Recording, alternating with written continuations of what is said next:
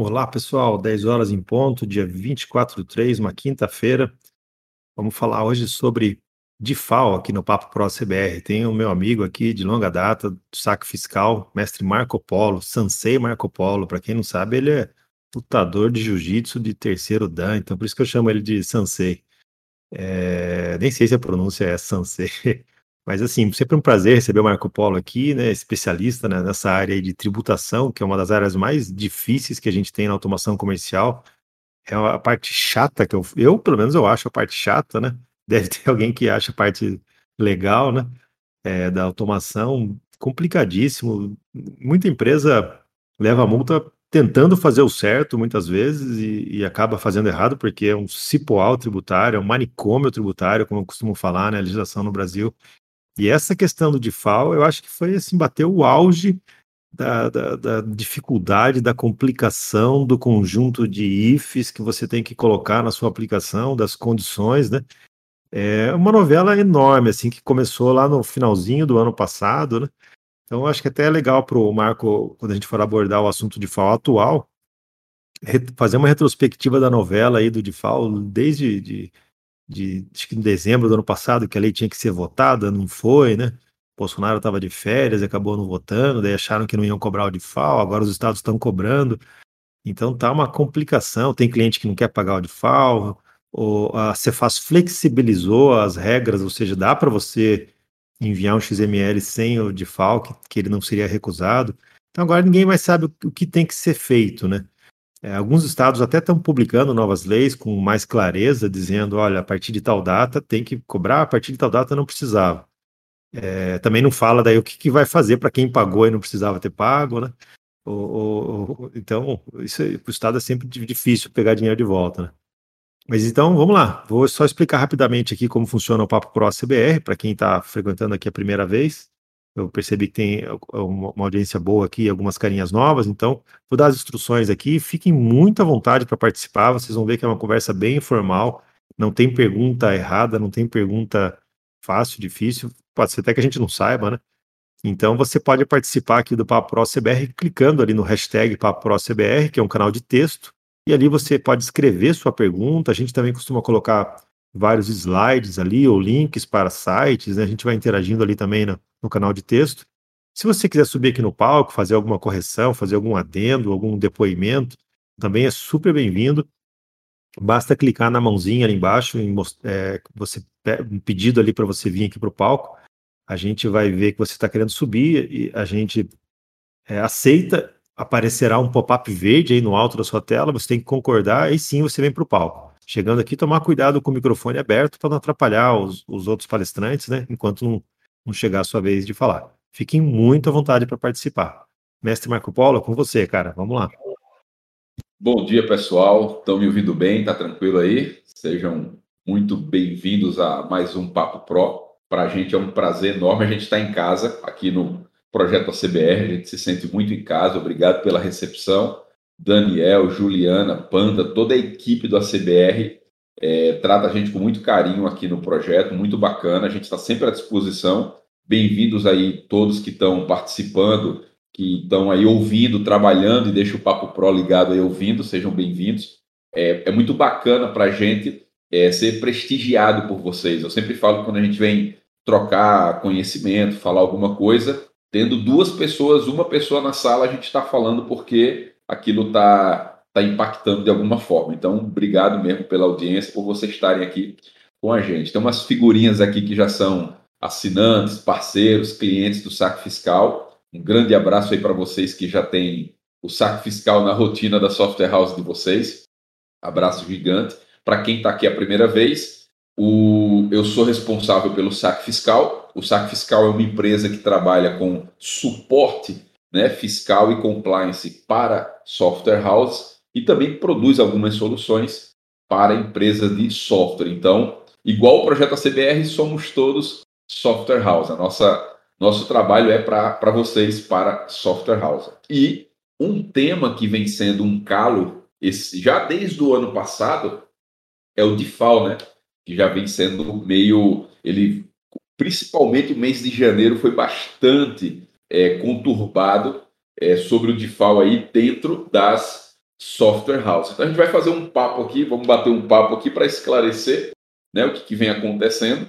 Hoje, 24 de março, a situação já está mais pacificada, né? Mas foi bastante turbulência. Mas ainda gera demandas aí para software house que teve que se virar nos 30 aí, ou remendar o código com algum if para depois organizar isso de forma mais definitiva no software, né? Quem nunca botou aquele band no código para. Não, esse aqui eu vejo depois, daqui a dois meses eu volto aqui. Então, a gente vai esclarecer um pouquinho dessa situação aí do default e, como sempre, ficar à disposição de vocês aí. Bom, a, a questão do default, pessoal, a gente passa por, uma, por um conceito, né?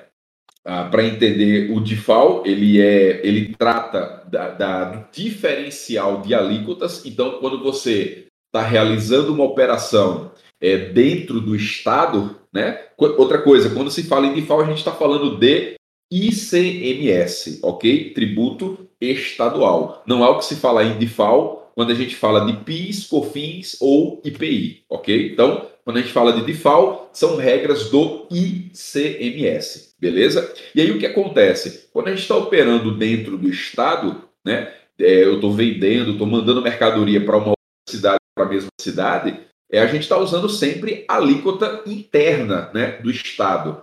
Quando a gente opera para outro estado, vou fornecer mercadoria para outro estado, aí começa o fato gerador do default. Né? Fato gerador é aquela situação que causa né, uma, uma determinada obrigação. E aí vem o default quando eu opero entre estados diferentes. Por quê? Porque dentro do estado, normalmente você tem uma, um regulamento de ICMS que diz o seguinte: nas operações dentro do estado, a minha alíquota é essa, né? 7, 18, 25, e quando eu for para fora do estado, eu tenho que obedecer uma alíquota interestadual. Vai sair com 4, com 7 ou com 12, né? Geralmente pode haver alguma especificidade.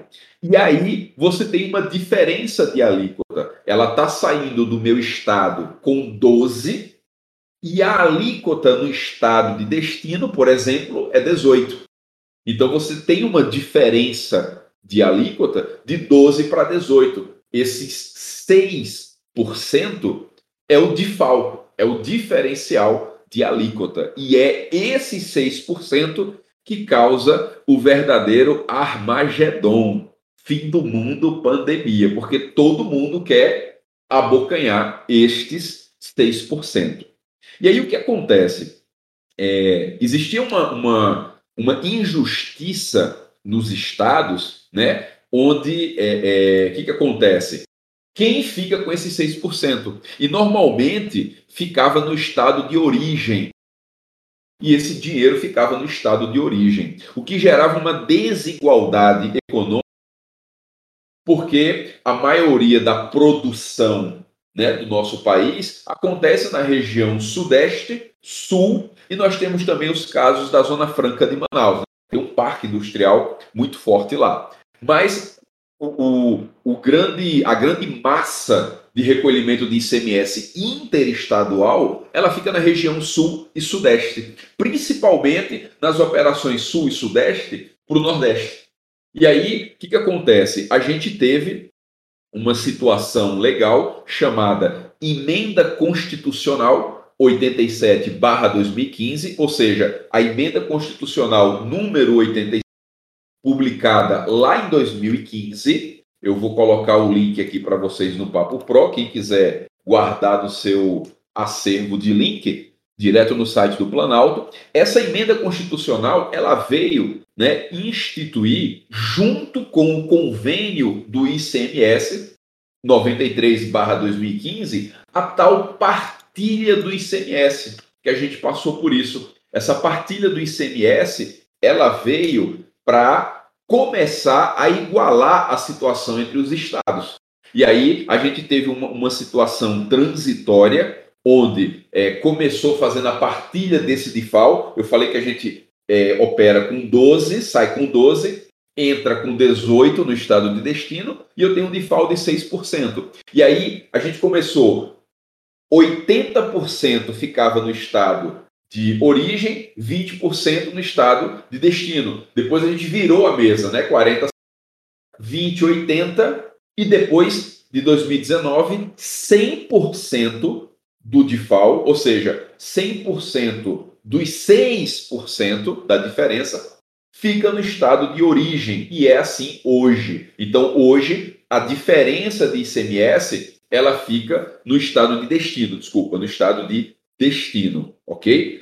Isso foi regulamentado pela emenda constitucional de e o convênio ICMS 93/2015, ok? Então, em resumo, antes da emenda constitucional, a empresa que vendia bens para outros estados, ela tinha que saber se o destinatário era ou não contribuinte.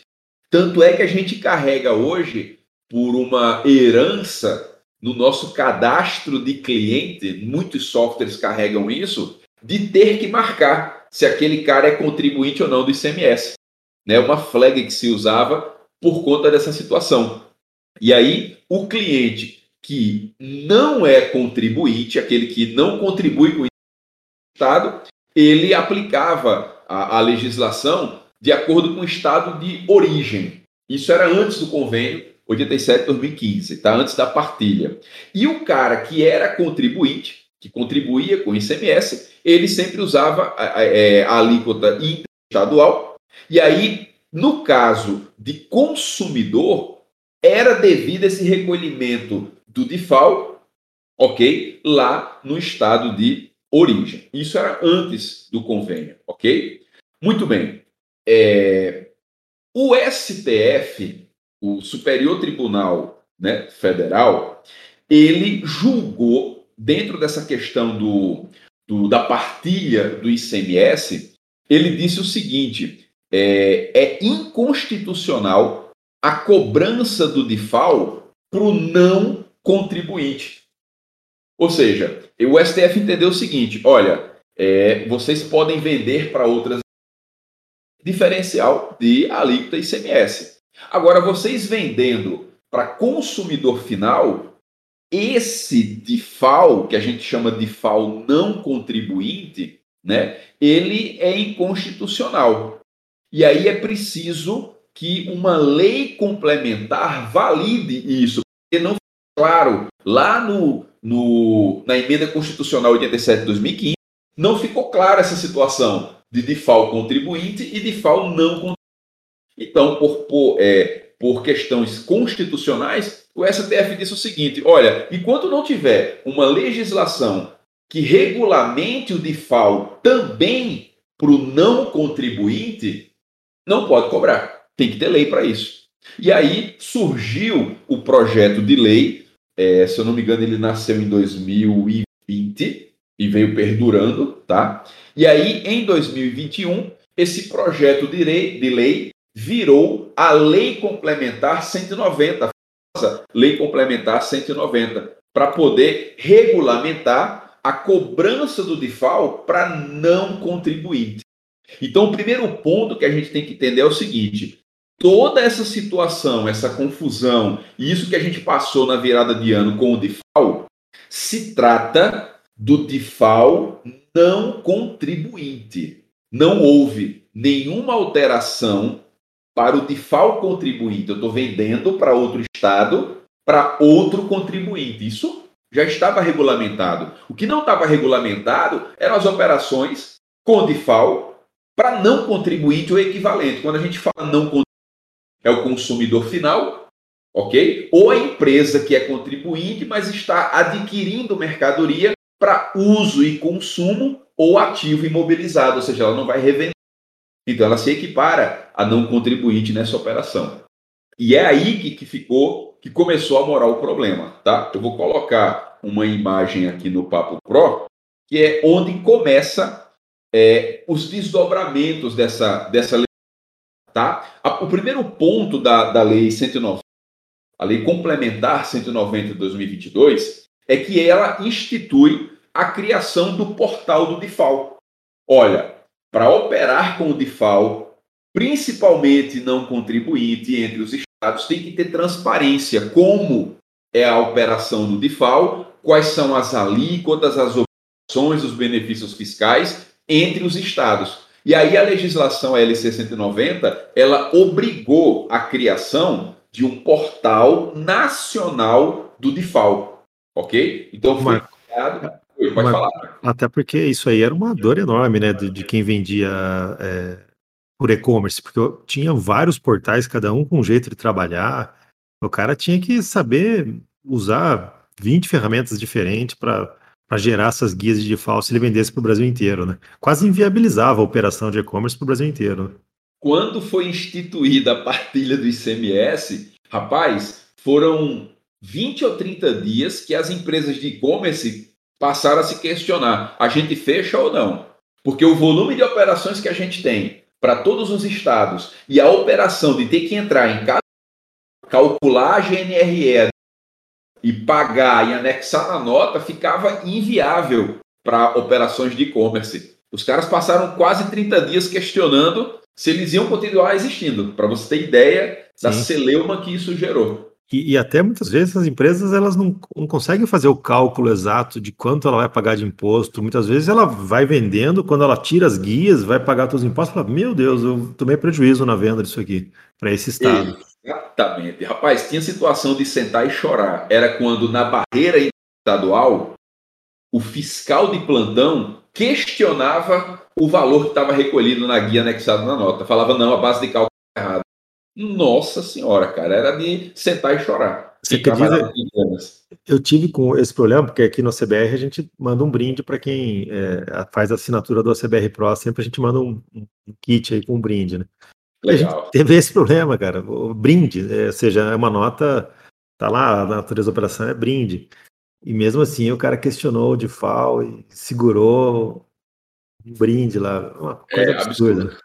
A gente passa, é exatamente, a gente passa por umas situações aí nas barreiras que é de sentar e chorar. Eu coloquei o link aí no Papo Pro da Lei Complementar 190 2022, que é dessa imagem que eu coloquei. Então, essa legislação, ela começa a regular a questão do DIFAL, e a primeira medida dela foi essa, ó, tem um portal do DIFAL. Lá tem que ter informação da legislação a ser aplicável nas operações, tem que ter as informações de alíquota interestadual e alíquota interna, tem que ter informação de benefício fiscal ou financeiro que impacte no imposto. Então tem que ser muito transparente a questão do default e também as informações de quais obrigações acessórias devem ser cumpridas em função dessa operação interestadual. Então a legislação obrigou e de fato foi colocado no ar. Foi meio a toque de caixa, vocês vão ver que tem uma tabela fixa lá, meio Ctrl-C, Ctrl-V dos estados, mas foi atendida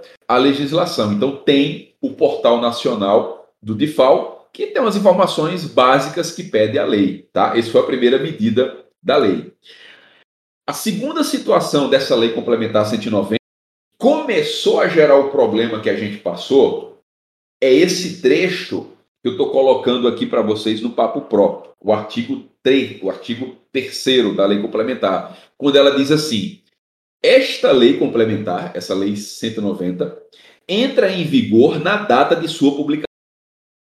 E aí tem um detalhe, ela foi publicada 5 de janeiro de 2022. E aí isso gerou cinco dias, cinco dias de diferença, gerou um problema gigante em relação se ela tivesse sido sancionada e publicada e sancionada em, até 31 de dezembro de 2021. Por quê? O artigo 3 ele diz o seguinte: é, essa lei complementar ela entra em vigor na observado quanto à produção de efeitos. Essa palavrinha juridiquês, ela tem um peso enorme. Por quê? Quando uma legislação fala assim, observado Quanto à produção de efeitos, no mundo jurídico, isso quer dizer o seguinte: a lei, a situação foi regulada, regulada com modulação de efeitos. É como se tivesse assim, ó, essa lei ela tem um monte de if para verificar. Ela tem modulação de efeito. Ela tem ifs, né? Ou seja, eu tenho que verificar quais as condições que tornam essa lei com efeito. Aí ele fala ali, disposto na linha C do inciso 3 do caput do artigo 150 da Constituição Federal. Essa, essa modulação de efeitos para a Constituição Federal, terminou de botar pimenta no caldo. Eu estou colocando aqui o um trecho da Constituição Federal que a lei faz referência, tá? Isso é uma coisa, é link em cima de link, tá, pessoal? Um artigo faz referência a outro e você o entendimento do que tem que ser feito, você tem que seguir esse raciocínio. Não tem por onde fugir. Ou seja, o que, que, o, o, que, que o outro artigo está falando que a legislação obriga a seguir ele para tornar efeito. Eu estou colocando um link para vocês no Papo Pro, que é um link da Constituição no site do STF, porque é de melhor navegação. Se você olhar a Constituição no site do Planalto, é um texto corrido. E no caso do, do no site do STF, já aparecem os links por capítulo, tudo bonitinho, e esse link é do artigo 150. E aí, qual que é o problema? É que no caput 3 do artigo 150, ele, ele tem um problema que diz assim, ó, quando que a administração pode cobrar tributos, né? No caso é, é, é, é no caso é vedado, né? Quando que não deve cobrar. E aí o item C ele diz o seguinte: antes de decorridos 90 dias da data que foi publicada a lei que instituiu ou aumentou o tributo. Observado o disposto na linha B, que é a de cima, no mesmo exercício financeiro em que haja sido publicada a lei. Isso traduzindo para a gente é o seguinte: se a lei tivesse sido publicada em dezembro até de 2021, beleza, estava no exercício de 2021. Como ela foi cinco dias depois, 5 de janeiro de 2022, o exercício de publicação da lei é o de 2022. Então, juridicamente, já se. Eu tenho que desconsiderar o atual exercício. Então, só vai valer para 2023. Só vou publicar, só vou cobrar de fato em 2023. Então, isso, essa, essa questão legal gerou é, dúbia interpretação. Os estados começaram agora a, a, uma, a uma briga por conta dessa questão dos prazos. Eu não posso ficar todo esse prazo sem, é, como é que se diz, sem cobrar o DIFAL. Eu preciso receber. E aí começou uma chuva. O que, que a gente teve? A gente teve uma chuva de decretos estaduais. Eu tô, é, a imagem que eu coloquei aqui não ficou legal. Eu vou copiar o texto e vou colar aqui para a gente que vai ser melhor. Deixa eu ver se eu. Só para resumir o problema que a gente tem e ficar melhor para o pessoal que está acompanhando direto no Papo Pro pelo chat. Quem vai ouvir pelo podcast vai ter depois acesso aos links. Deixa eu copiar isso aqui que facilita. Pronto. O primeiro problema que a gente tem está aí. Com a sanção da publicação dessa Lei 190, cinco dias de intervalo, ou seja, cinco dias depois que vira o exercício, gera o efeito do exercício financeiro acrescentado à noventena. Ou seja, existe a questão dos 90 dias que tem que ser respeitado, mais o efeito do exercício financeiro. Ou seja, além dos 90 dias, que seria até março de 2022, ainda tem que respeitar o exercício financeiro. Esse é o primeiro problema de interpretação jurídica, ou seja, não poderia cobrar em 2022. Por quê? Porque eu tenho que respeitar, além dos 90 dias, o exercício financeiro. O segundo problema gerado, deixa eu colar para vocês aqui no Papo Pro, que eu já tenho isso do nosso workshop pronto aqui. Deixa eu colar aqui. O segundo problema gerado é o seguinte: os estados, e aí quando a gente instala, quando a gente fala estados, existe o Concefaz, que representa né, a, todas as secretarias de todos os estados. O Concefaz entende que apenas a noventena deve ser não o exercício financeiro. Por quê? Porque não foi criado um novo tributo. O DIFAL ele já existia e apenas foi regulamentado o DIFAL para não contribuir. E na Constituição Federal trata a questão de criação de novo tributo. Então o conselho de todas as cefases do que é o CONCEFAS, entende o seguinte: olha, pessoal, não foi criado um novo imposto, um novo tributo. foi a regulamentação do DIFAL, que já existia pela emenda constitucional. Como não foi criado um novo tributo, nós só vamos a noventena. Não vamos respeitar o exercício financeiro. Isso quer dizer que é só os 90 dias. Daqui a 90 dias, a gente começa a cobrar o default. Aí foi que começou a guerra jurídica né, entre o default e os estados. E aí gerou aquela chuva de decretos estaduais deixou a gente muito confuso, ok? E aí isso gera dois cenários é, em relação aos estados, tá? O primeiro cenário, estou colo colocando aqui no papo para vocês acompanharem. No primeiro cenário, a gente tinha o quê? Os estados que não instituíram, não publicaram para exigir o DIFAL de não contribuinte. Esses estados que não decretaram nada, teoricamente eles teriam que ter o quê? Respeitar a noventena e a anterioridade anual, ou seja, os 90 dias e o exercício financeiro, para quem não publicou nenhum decreto. Por isso essa corrida, tá? Para é, dos decretos que a gente passou ali na virada de ano, ok? Principalmente em dezembro. E aí, o outro cenário que a gente tem com essa questão, eu estou colocando aqui também no Papo Pro, é o Aproveitando, Marco, eu, eu, eu, coloquei um link do, do ACBR também, onde o Panda foi fazendo uma coletânea desse assunto aí do DIFAL. Um dos tópicos é o número dos decretos estaduais de vários estados, e ele foi também atualizando esse tópico.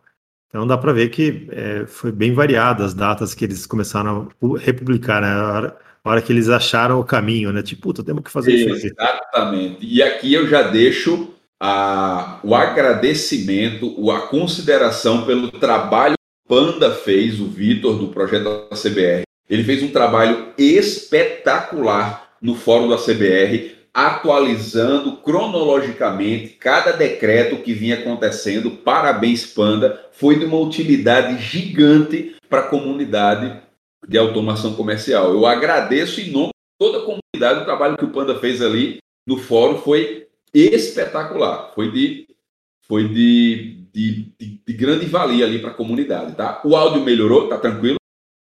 Tá dando uns cortes, mas dá para a gente acompanhar. Não tá, tá perdendo raciocínio, não, né? Não, não, tá, tá, tá firme. Legal. Então a gente tinha. Depois, Oi, você compra uma, depois você compra uma internet melhor aí para derrubar o sinal do vizinho. Beleza. Vou cortar o gato e assinar oficial. Então a gente tem esses dois cenários, os estados que tinham decreto e os que não tinham decreto, ok? Esses decretos era para poder calçar a cobrança, para poder o estado se legalizar, ok? Eu vou colocar uma imagem aqui que é de uma live que eu participei do professor Jorge Campos, tá? O saque fiscal, ele também tem o saque fiscal do saque fiscal, tá? Professor Jorge Campos é da, da SPED Brasil, ok? O Jorge Campos, ele participa desde a criação do projeto SPED, nota fiscal eletrônica, até hoje. Então, o professor Jorge Campos é um oráculo, documento fiscal e tecnologia para documento fiscal. Grande abraço, Jorge Campos. É, me socorre muito quando eu preciso de interpretação, porque a gente sabe que a interpretação é tudo. E aí o direcionamento que você dá para uma você tem que ter segurança, né? Eu não posso ir no achismo, porque a gente tem que dar segurança porque a software house vai implementar. E aí ela confia no projeto ACBR, confia no saco fiscal, nos direcionamentos que a gente dá. Por isso que muitas vezes vocês não vão ver nem o projeto ACBR, nem o saque fiscal sendo taxativo. Olha, implemente assim. Por quê? Porque você está assumindo uma responsabilidade para o software. A gente sempre vai direcionar para que uma solução fiscal atenda diversas interpretações. E aí tem que ter flag. É por isso que a gente, a não ser quando a gente sabe que é uma questão indiscutível. Não, o cálculo é esse, tem que ser. Mas em geral, as questões que dependem de interpretação, é, vocês vão ver raramente a gente. Tá? Por quê? Porque a gente sabe que vocês buscam uma orientação com a gente e a gente não pode ser leviano de ir.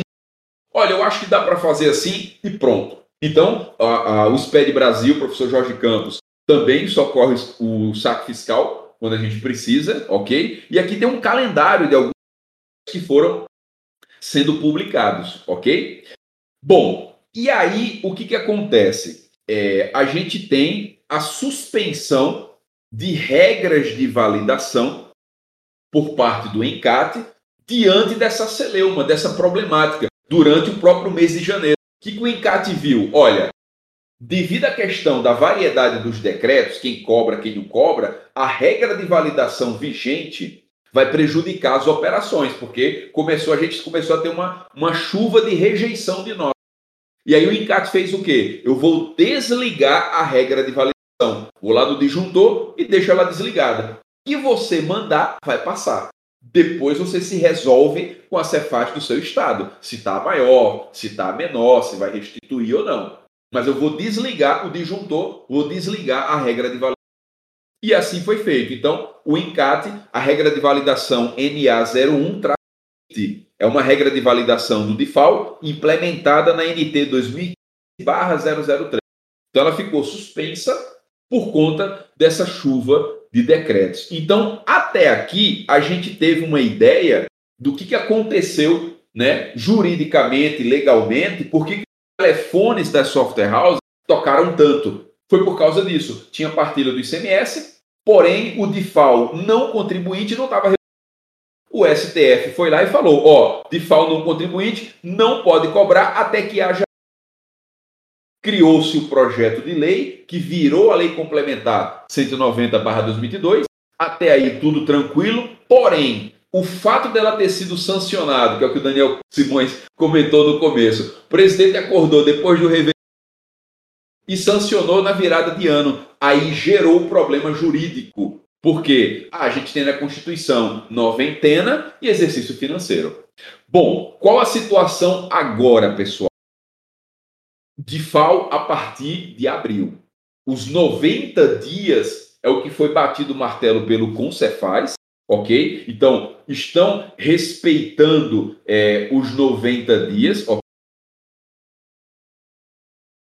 Alô, som? Alô, Marco, voltou. Agora voltou. Voltou. A NT, pessoal, é a 2015-003, tá? Deixa eu só pegar aqui. 2015-003. Essa NT é a que tem a regra de validação, passo 20, que é a regra de validação ali do DIFAL do VBC, o FDEST lá nas notas, tá? Então, qual é a situação hoje?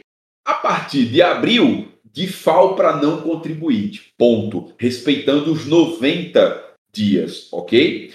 Bom, teve estado, como o estado do Pará, que teve o disparato, assim, extraterrestre, de, além de não querer respeitar os 90 dias, ainda quis cobrar a tal da base dupla para o DIFAL não contribuinte. Eu vou falar de base dupla simples. São tá? Paulo também, São Paulo, Dória. São Paulo também. também, né? Isso, bem, bem lembrado, São Paulo também. Ou seja, os caras viram a questão do calendário. Opa, eu vou legislar sobre a base do DIFAL para não e vou fazer o seguinte, eu vou cobrar e é um absurdo. Vou... Então a gente se deparou, depois eles voltaram a mas é, é um absurdo fiscalmente falando, juridicamente falando, é beira, desculpa a palavra, beira uma canalice você falar em base dupla para default não. O cara não contribui. Não... Então, foi uma situação assim que deixou a gente, eu, eu diria, perplexo, tá? O Estado, a Cefaz do Estado, é, é, é, tentar fazer isso, entendeu? É, o Felipe está perguntando sobre a base dupla. Mas eu mencionei o seguinte, Felipe, que os estados, na hora de legislar a questão do DIFAL não contribuinte, eles trouxeram a, o conceito da base dupla também para o DIFAL não contribuinte. Tá? E o que para a gente ficou muito perplexo, porque não faz sentido. Eu vou explicar por quê. O não contribuinte ele não vai revender, ele não vai gerar receita com aquela compra, ele está comprando para consumo. Então não tem por que ser uma base dupla. Então foi isso que deixou a gente é, bem perplexo, ok? Bom, quando a gente fala em base simples e base dupla, ok? A gente é, faz uma comparação com dois tipos de default. Então, é o default não contribuinte e o default contribuinte. Isso pode virar flag no seu software, isso pode virar parâmetro ou você identificar direto pelo cadastro do cliente, tá? Outro detalhe, pode falar, Daniel. Eu só ia dar uma dica assim, é, usar e abusar desses flags, porque não queira dar uma de valentão e, falar eu sei mais que o contador, eu li, eu sei o que tem que ser feito, meu software vai fazer desse jeito. É, isso aí é muito sutil, tem muita variação, vai ter gente discordando, vai ter, às vezes você vai ter na sua cidade um contador que pensa de um jeito e outro que pensa de outro, um cliente querendo fazer de um jeito, outro querendo fazer do outro, então faz o flag lá, formaliza os pedidos por escrito, não fica também só no fio do bigode, quando o cliente fala assim, ah, eu não quero pagar esse default, não vou pagar o default, tira esse default aqui do sistema. Fala, beleza, me manda um e-mail formalizando que você quer dessa forma, bem explicadinho, que eu faço, eu ativo aqui, eu vou, vou ligar ou desligar os flags aqui para fazer. Formaliza tudo por escrito, porque se, se, se algum contador ou cliente pedir uma configuração errada que você faça, e daqui a um ano ele vir receber uma multa tendo que pagar os atrasados e tudo, vai sobrar para software house também. E, então, você tendo isso por escrito, você está resguardado. Fala, até aqui, ó, você me pediu para configurar o sistema dessa forma, eu configurei conforme você pediu. Então, acho que é muito importante a software house ter esses mecanismos né, de configuração, mas ter tudo isso muito bem documentado. Né? Aí também vai até um alerta para o suporte da software house. De repente, o cara do suporte quer ajudar, quer, ele sabe como ativo ou desativo aquilo, e chega e fala: Não, é, faz assim que já vai, não. De, de repente, essa decisão não poderia ser tomada por alguém do suporte. Então, às vezes, cabe uma reunião com o pessoal do suporte e falar: olha, se alguém quiser mudar a regra de tributação, tem que formalizar isso por e-mail para a gente, para a gente analisar, ver o que, que vai ser feito, ver se o contador está tá consciente, está de acordo, e daí sim a gente vai proceder à configuração do sistema conforme eles solicitaram por escrito. Acho, é mais, mais para formalizar isso, porque isso pode dar muita dor de cabeça para a software house no futuro. Perfeito, muito bem colocado. A gente tem inclusive situações de divergência entre os próprios contadores no mesmo estado, na mesma situação fiscal. Isso é o que mais é, pode gerar problema para a software house. Porque às vezes a gente vai por, pelo, pelo, pelo raciocínio do contador A de alguns clientes, mas o contador B de outros clientes tem a fundamentação e entendimento dele. Pode estar equivocado? Pode mas ele é o responsável fiscal pelos clientes dele. E aí a gente não pode é, ultrapassar essa barreira, eu falo muito isso, a gente não pode ultrapassar essa barreira da Se você, na sua tem um contador, isso é bom, ou seja, terceirizado, de apoio, isso é bom. Porém, o contador da software house não é o contador do cliente. Então existe um limite até da responsabilidade civil, que a gente não raciocina muito sobre isso. O responsável civil pelo cliente é com quem ele tem contrato de serviços contábeis e fiscais. É o contador dele, por pior que ele seja. Tá? Então, por isso que é o que o Daniel comentou. A gente vai usar de flags, parametrizar e não assume o papel do contador por ele ali, tá? Bom, e aí entra uma coisa que confunde bastante o pessoal, as bases de ICMS, né? Base simples e base dupla, tá? Primeiro ponto, quando eu falo de FAO não contribuinte, ou seja, eu estou operando para consumidor final ou para empresa que é contribuinte, mas está comprando para uso e consumo ou ativo do imobilizado. Esse cara ele está operando um DIFAL não contribuinte. Ele não vai revender aquela mercadoria, nem industrializar, ok? Agora, quando eu estiver falando de uma operação interestadual para uma empresa que vai vender e vai industrializar, eu estou falando de contribuinte, de um contribuinte para outro contribuinte, tá? Então muita gente assume a seguinte regra no seu algoritmo: se o cara tem inscrição estadual, se ele não tem inscrição estadual, ele é não contribuinte e fixa a operação dessa forma. Cuidado, porque o cara que tem inscrição estadual e está comprando para uso e consumo, naquela operação ele é não contribuinte. Então, amarrar o fato de ter ou não inscrição estadual não é um bom algoritmo porque depende do tipo de operação. Então é realmente é se ele tem inscrição estadual e o tipo de operação que ele está passando. Tem que ter esse cuidado aí nesse algoritmo, ok? Bom, e aí o que acontece? No default não contribuinte é o que a gente chama de base simples, ok? É simplesmente o que? Eu tenho a diferença de alíquota interestadual, saiu com 12, lá é 18, e a base do ICMS próprio, simplesmente a base composta do ICMS próprio. Valor do produto, mais frete, mais é, outras despesas, mais seguros, menos despesas. Põe lá a base do ICMS, pô, tá pronto. Base simples e acabou. Aplica a, a, diferença de alíquota simples. Esse é o default não contribuinte com base simples. Quando eu falo default contribuinte e base dupla, aí eu preciso ajustar o meu algoritmo. Por quê? Porque eu tenho que descontar o ICMS próprio lá da origem.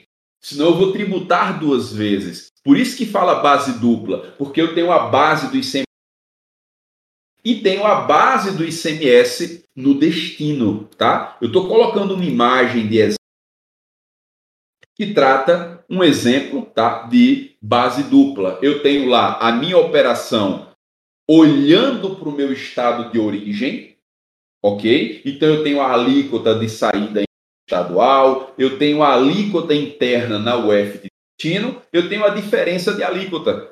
E aí, o que, que acontece na base? O que, que acontece nessa base dupla? Eu vou achar o ICMS próprio interestadual. E depois eu preciso calcular o quê? O ICMS no destino e fazer a dedução. O ICMS no destino menos o ICMS. Por isso que chama base. Porque eu calculo duas. Eu calculo a base de ICMS próprio, referente ao F de origem, e calculo a base de ICMS no destino, na operação interestadual. E aí eu deduzo o meu ICMS do destino do ICMS da origem. Aí eu tenho a nova base, o novo, é, o novo, o novo tributo com base no default. Tá? Eu coloquei uma imagem no Papo Pro onde eu separo a operação de UF própria e a, e a operação de UF no destino. E ali o default, que é o intra, né, o interno no destino, menos o Inter, que é o Inter estadual. Então tem um exemplo aí de como você aplica a base dupla. Por isso que a gente achou, um, a gente ficou perplexo e foi um disparate beirando a canalice cobrar a base dupla de default não contribuinte, porque de fato isso onera o custo de ICMS, tá, pessoal? Então, quando eu falo de base dupla, eu tenho um ICMS um pouquinho caro, e não faz sentido isso para não contribuinte. Agora, essa, essa, base dupla, essa base dupla subiu o valor do default, né? Ele, de, de, um jeito ou de outro, parece que aumentou uns 10 a 20% o valor de recolhimento do default, né? Essa, essa base dupla. Para quem trabalha com eletroeletrônicos, por exemplo, que tem margem muito apertada, são margens assim, são produtos quase que commodities, né? É, quem comercializa eletroeletrônicos Rapaz, sentiu muito, porque não é fácil reajustar o preço, principalmente de produtos que são quase commodity, mas teve uma entubada, né? Tomou uma no custo do, do ICMS quando ele opera com contribuintes, né? Grandes atacadistas fornecendo para lojistas em outros estados. São produtos de margens muito apertadas e que teve que absorver e com uma dificuldade muito grande de repassar esse custo tributário que teve com o DIFAL base dupla. Assim, reclama para quem? Não tem para quem reclamar, não tem. Tem que votar melhor na próxima eleição. É, isso, isso, pessoal, isso reflete direto. É, como é que eu, isso mostra o quanto a sociedade não acompanha o legislativo. A gente olha muito o poder executivo, ou seja, o prefeito, o governador e o presidente, né? Mas a gente não olha o legislativo o que, que o nosso candidato do legislativo, o que, que ele vem votando, o que, que ele vem aprovando, o que, que ele vem rejeitando. Como a gente não olha isso, os caras pintam e bordam, né? Porque eles, eles escutam a gente na época de campanha, mas depois não estão nem aí. Eu vou dar um exemplo clássico, que é a, o projeto de lei que trata de saneamento. Cara, a maioria do legislativo votou contra. Isso é um absurdo. Contra a obrigatoriedade de estados e municípios terem o um saneamento básico nacional até um determinado calendário. A sociedade não acompanha o que acontece no legislativo. E, e os empresários precisam acompanhar o que, que é legislado na questão tributária. Porque depois é o que o Daniel falou. Você vai chorar para quem? Já viu foi sancionada, já está pacificado. O cara da Cefaz, cara, a Cefaz hoje, ela apenas implementa nos web services, ela implementa nos setores de fiscalização o que está na legislação. O fiscal, o cara da Cefaz, ele não cria lei. Isso é uma coisa que a gente precisa botar na cabeça. O contador não cria lei. São, são, nós somos entidades que seguimos o que foi legislado. Então, é, é, é, é muito difícil você que já está posto lei. Só tem que acatar e depois procurar os meios legais, advogado, liminar, justificar, etc. e tal. Você sabe se na, na reforma tributária, nos projetos que estão tramitando, as, as possibilidades de projetos que estão tramitando, eles, eles preveem o fim desse DIFAL, incorporarem de alguma forma nos impostos que, que Prevê, tá? Ele cai com a reforma tributária e o maior empecilho da reforma tributária são os próprios estados. Eu vou dar um exemplo desse tipo de empecilho, é o exemplo dos combustíveis. O maior, o maior entrave na questão do custo do combustível que a gente tem, é, independente da. A gente tem a questão internacional, porque o, o a indexação foi modificada né, para ser dolarizada. Isso prejudicou o valor dos combustíveis, a indexação em dólar, mas a carga tributária dos estados também.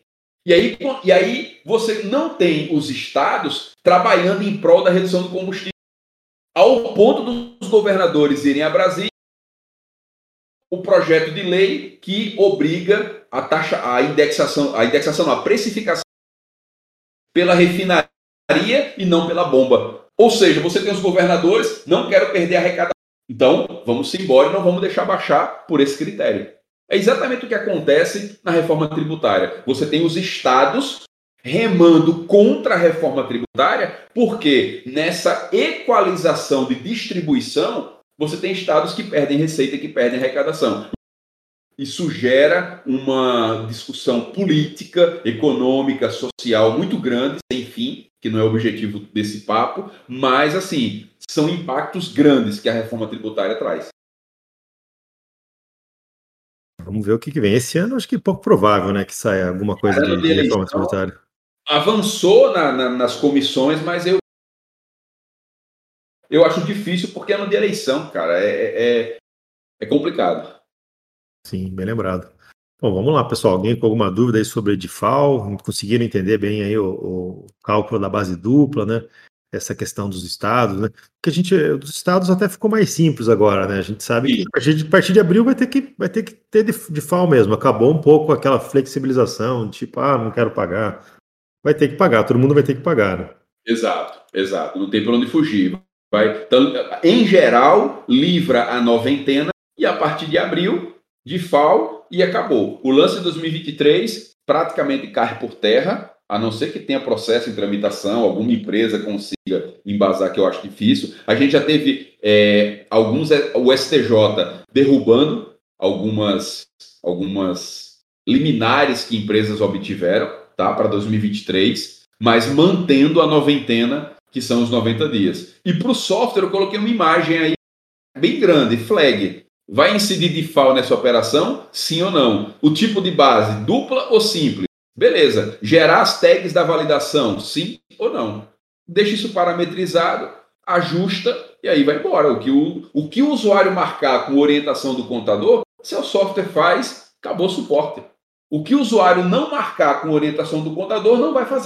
Embora a gente sabe mais ou menos fluxo, né? Não, aqui tem que marcar flag, aqui vai ter default, né? Para efeito de treinamento, suporte, mas a sugestão ainda é, cara, mantém, mantém as flags, pode até deixar pré-marcado para a situação que a gente sabe, mas orienta o usuário a perguntar para o seu contador qual o entendimento dele sobre como deve ser essa operação. O pessoal xinga muitas vezes no saque fiscal quando vem o chamado, né? Como é que meu cliente é, como é que meu cliente deve deve tratar é, essa operação? E eu falo, cara, quem tem que responder isso é o contador dele. Aí eu coloco lá alguns exemplos de situações, mas nunca como o seu software vai tributar esta operação do seu cliente. Isso você não vai ouvir da gente, porque a gente não pode atravessar a responsabilidade do. Eu sei que o pessoal sofre, mas o contador do cliente não quer falar. Tem uma hora que a software house vai ter que botar o cliente no, no lugar dele. Cara, quem que você paga para processar e dar informações fiscais? É o contador. Nós não somos contabilidade. Então, aquele argumento de que ah, o sistema tem que ter, a empresa de sistema tem que saber, esse argumento ele cai por terra.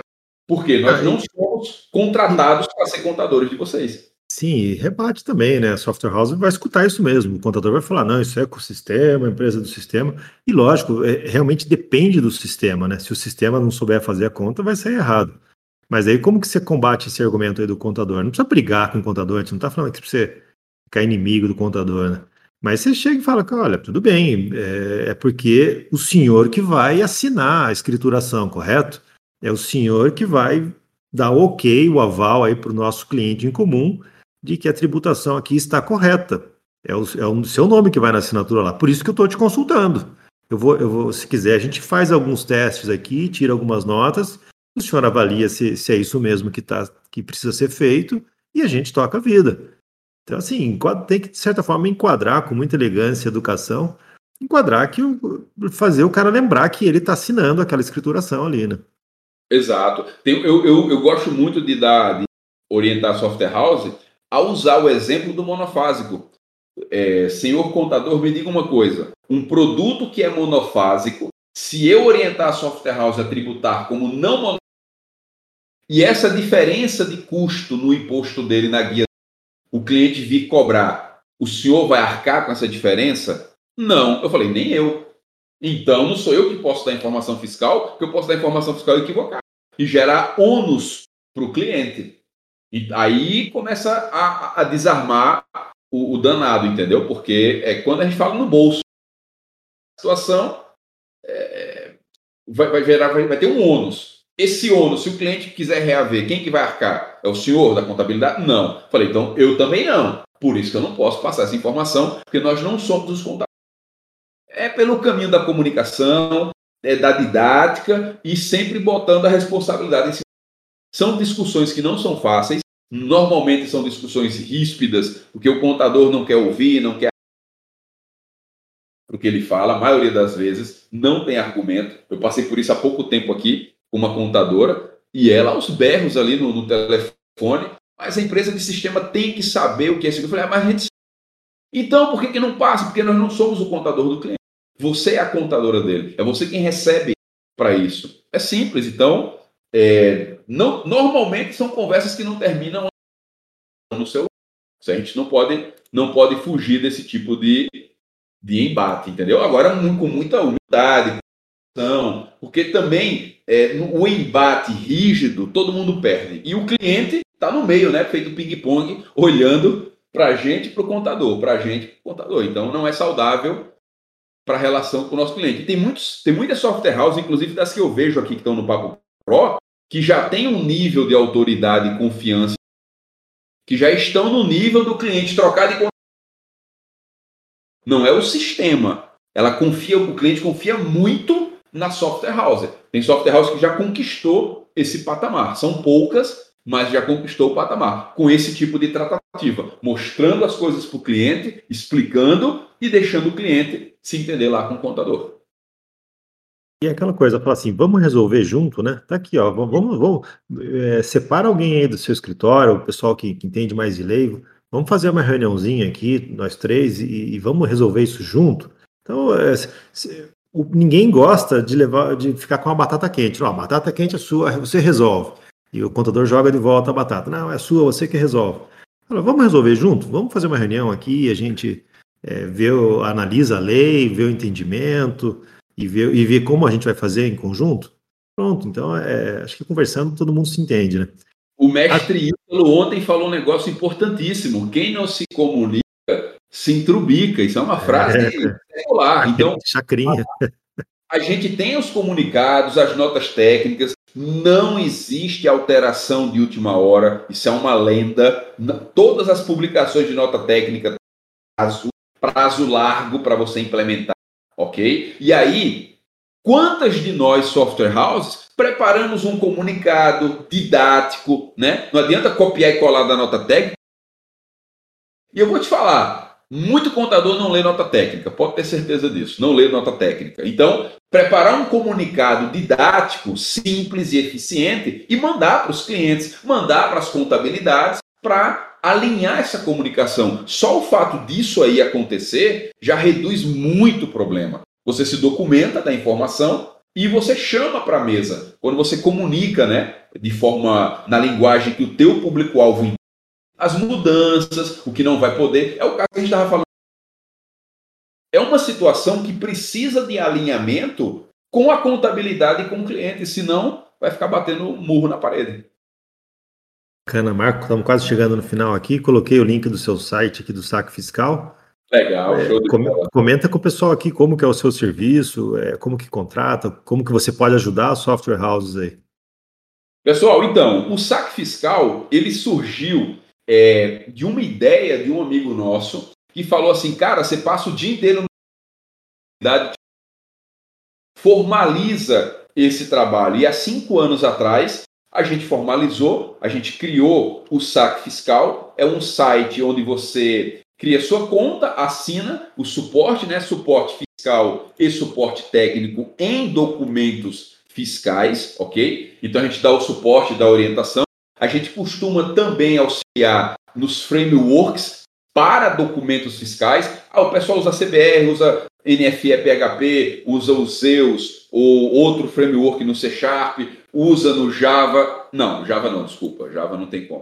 Mas enfim, a gente dá o suporte nos frameworks aí de geração de documento fiscal, mas é muito mais o apoio é, algorítmico e lógica no banco de dados e no software para absorver, para ir tratando, o, deixando o software flexível. Lembrando que assim, o nosso cuidado não é com você e não é com sua software house. O nosso cuidado é com o seu software. Isso quer dizer que muitas vezes a nossa sugestão de implementação vai contra o seu coração, mas é o melhor para o seu software. A gente olha seu produto de software, cara, vai ser melhor se tratar dessa forma. Ah, não é o que você queria, beleza, mas pro... é melhor. Esse é o nosso objetivo, é cuidar do fiscalmente do produto de software, ok? Uma dica legal que eu dou, o Marco tem um curso de, de arquitetura fiscal, né? Se quiser pôr o link aí, Marco. É, por, por que, que eu acho muito bacana esse curso dele? Hoje você vai contratar mão de obra de desenvolvimento, você vai achar pessoas aí que entendam da, da linguagem que você usa, Delphi, C Sharp e tal.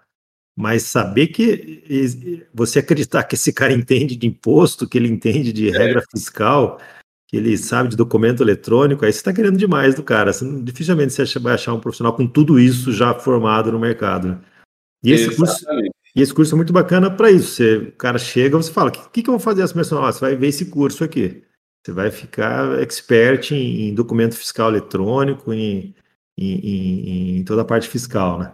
Exatamente. Ó, quem é assinante a CBR Pro, na verdade eu vou falar diferente. Se você trabalha com automação produz software e não é assinante do ACBR Pro nem do saque fiscal, amigo, você não está na Terra, porque não tem como. É uma, é, uma, é quase que uma obrigação, por quê? Porque é onde você está amparado. Isso é um fato, tá? Então, se você ainda não é assinante da CBR Pro e assinante saque fiscal e trabalha produzindo software para automação, eu não sei onde é que você está com a cabeça que não é anjo da guarda ali na tua caminhada por esse mundo fiscal em software, tá? E quem é assinante a CBR Pro sempre vai se beneficiar de várias ações, de vários projetos que a gente está sempre lançando, criando em prol da Software House. Ou seja, o curso de arquitetura fiscal é uma jornada espetacular. Essa jornada tem vários convidados, onde a gente também botou o pé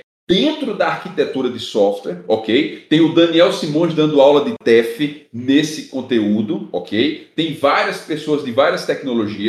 E quem é assinante da CBR Pro tem cupom, tem benefício, tem desconto, não só no curso, quanto eu vou fazer um jabá aqui para o lançamento, que é a plataforma de classificação fiscal de mercadoria, a tão sonhada classificação fiscal de mercadoria. Ou seja, você sobe os produtos do RP, o contador acessa a plataforma de forma muito simples. Ele cria uma regra fiscal, ou quantas ele entender, aplica a regra fiscal nos produtos por GTIM, por NCM, por produto específico, por para várias empresas, e o RP puxa esses produtos já classificados para o PDV, para o ponto de venda. Então, zera suporte por conta de rejeição, de erro no cadastro de produto.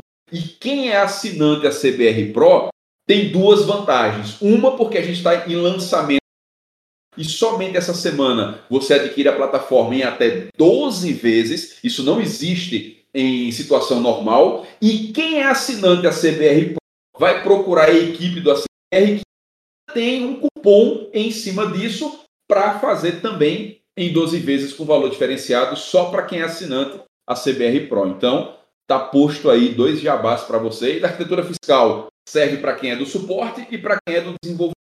E a plataforma de classificação fiscal, já temos software house, 25 software house no piloto desde dezembro, integrando, testando, validando, e agora o lançamento oficial aí para a comunidade, para vocês poderem fornecer a mesa de operação, o contador classifica e vocês puxam o produto classificado. Então, é o melhor dos mundos, porque não se compromete com a classificação, mas você fornece a ferramenta, a plataforma de classificação. E essas plataformas, elas, é, o cara, ele, ele, instala no servidor dele, né? Não é, não é, um serviço que ele vai pagar e vai ter uma despesa é, por, por CNPJ, alguma assim, algo assim, né? Exatamente. O, o, a, gente, a gente sempre optou no formato de não ser sócio da software house. A gente já divulgou um projeto que sendo, que é o projeto Nuvem Fiscal, ok? A, a gente está lá debatendo justamente sobre precificação e um dos cuidados que a gente está tendo é a gente não pode ser é, sócio da software house, porque inviabiliza. A solução é bacana, a solução é boa, mas o pessoal não consegue arcar, não consegue é, usar. Então, a gente produz plataforma para quê? Para que a software house compre e rode nos seus servidores. Dados, back-end e front-end. O back-end é compilado, fechado, a gente que mantém, mas o front-end é desactivado script puro e você pode personalizar, customizar o front-end à vontade. O back-end a gente usa o .NET, então é compilado, é fechado, a gente que mantém ele com atualizações, etc. E o front-end vocês personalizam à vontade, mas é on-promise, ou seja, roda, vocês compram e é de vocês, roda no servidor de vocês. A nuvem fiscal é um projeto que a gente está é, no forno com muito carinho para as software house, é, chegou o momento da gente ter uma plataforma de documentos fiscais por API, e aí a gente tem também, vou deixar o convite para o grupo piloto, para você participar do piloto do projeto Nuvem Fiscal, onde você testa lá, faz sua API, mensageria de fiscal, com muita tecnologia por trás e também feito com muito carinho. É, a nuvem fiscal é, é uma parceria de várias empresas, né? A CBR, eu, eu Daniel da CBR, estou nesse projeto da nuvem fiscal, o Wagner da TMS, Marco Polo do Saque Fiscal, né? E alguns outros sócios também, né? Então a gente tá, tá, tá vindo com. O Wagner já. Automação comercial, podem ter certeza, tá? Fiscal, é vai. O Wagner já, já fez até um papo pro aqui, ele, ele foi, como, como ele definiu, nós estamos estamos comendo o nosso próprio, nosso próprio alimento, né? Ou seja, o que tem na nuvem fiscal é a CBR, é a TMS, os componentes da TMS, é o Delphi, né? E está todo mundo convidado para o projeto piloto aí para gente, para você testar na prática a, a, como que está ficando essa API. Show de bola, show de bola. Bom, pessoal, feito isso, estamos à disposição de vocês, site, aqui, aqui é assim, marca a gente. É, queria agradecer de novo o carinho e a recepção que o projeto ACBR tem com a fiscal. É a nossa segunda casa, a gente se sente muito em casa e a gente está aí para vocês, para Software House. Então, é, usem e abusem, é, a gente no que precisar. Sempre vai ter alguma solução, alguma forma de ajudar vocês aí no compliance fiscal, ok? Fiquem à vontade e novamente obrigado aí pela audiência. Muito carinho, brigadão mesmo e contem com a gente o que vocês precisarem. Fantástico, Marco. Vamos ver se, se realmente deu um soluço. O pessoal comentou aqui que o áudio deu umas cortadas. Vamos ver se na gravação acabou ficando assim também. Espero que não. Mas, viu, vê se compra uma internet boa aí, está roubando o sinal do vizinho aí, pô. Dá um jeito nisso. Brincadeira. Algum, algum um BOzinho que aconteceu. Pode até ser no Discord aqui, que é, o Discord tem as zonas de, de áudio, né, que ele escuta, que ele pega para cada pessoa. Então pode até ser alguma coisa que vamos dar uma investigada para ver o que, aconteceu no áudio para não acontecer de novo. Pessoal, muito obrigado aí pela audiência de vocês essa semana aqui no Papo Pro, né? Foi uma semana bem legal, com bastante convidados, né? Semana que vem já estamos com, com, a agenda definida, né? Eu não vou dar spoiler da, da agenda, a gente vai acabar falando sobre ela no vídeo de segunda-feira. Toda segunda-feira a gente publica um vídeo de notícias no canal do ACBR um, um, vídeo de notícias da automação comercial, a gente fala um pouco aí sobre o DIFAL. Quando é um assunto que eu não entendo, esse do DIFAL, por exemplo, eu chamo algum convidado, como Marco Polo, para falar um pouco ali, né? Mas é, é bem bacana para você ficar antenado aí com, com as mudanças que estão acontecendo durante a semana, o que vai acontecer. E eu também cito a agenda do Papo Pro. Então, segunda-feira agora, não perca, não perca o vídeo de notícias do ACBR e a gente vai divulgar a agenda aí do Papo Pro da semana que vem. A Autocom está chegando também, eu estou vendo que muita gente está se preparando para ir na Autocom, vai ser bem legal. Quem tiver por lá, eu vou estar no stand da Epson, eu estou fazendo uma parceria com a Epson, então passa lá, vamos tomar um cafezinho na Epson. Acho que não vai ter chopp no stand da Epson, mais um cafezinho a gente toma. então, pessoal, muito obrigado aí pela audiência de vocês e a gente se vê segunda-feira no Vídeo Notícias e terça-feira às 10 horas na próxima edição do Papo Pro CBR. Obrigado, pessoal. Um ótimo dia de trabalho para vocês aí. Até mais.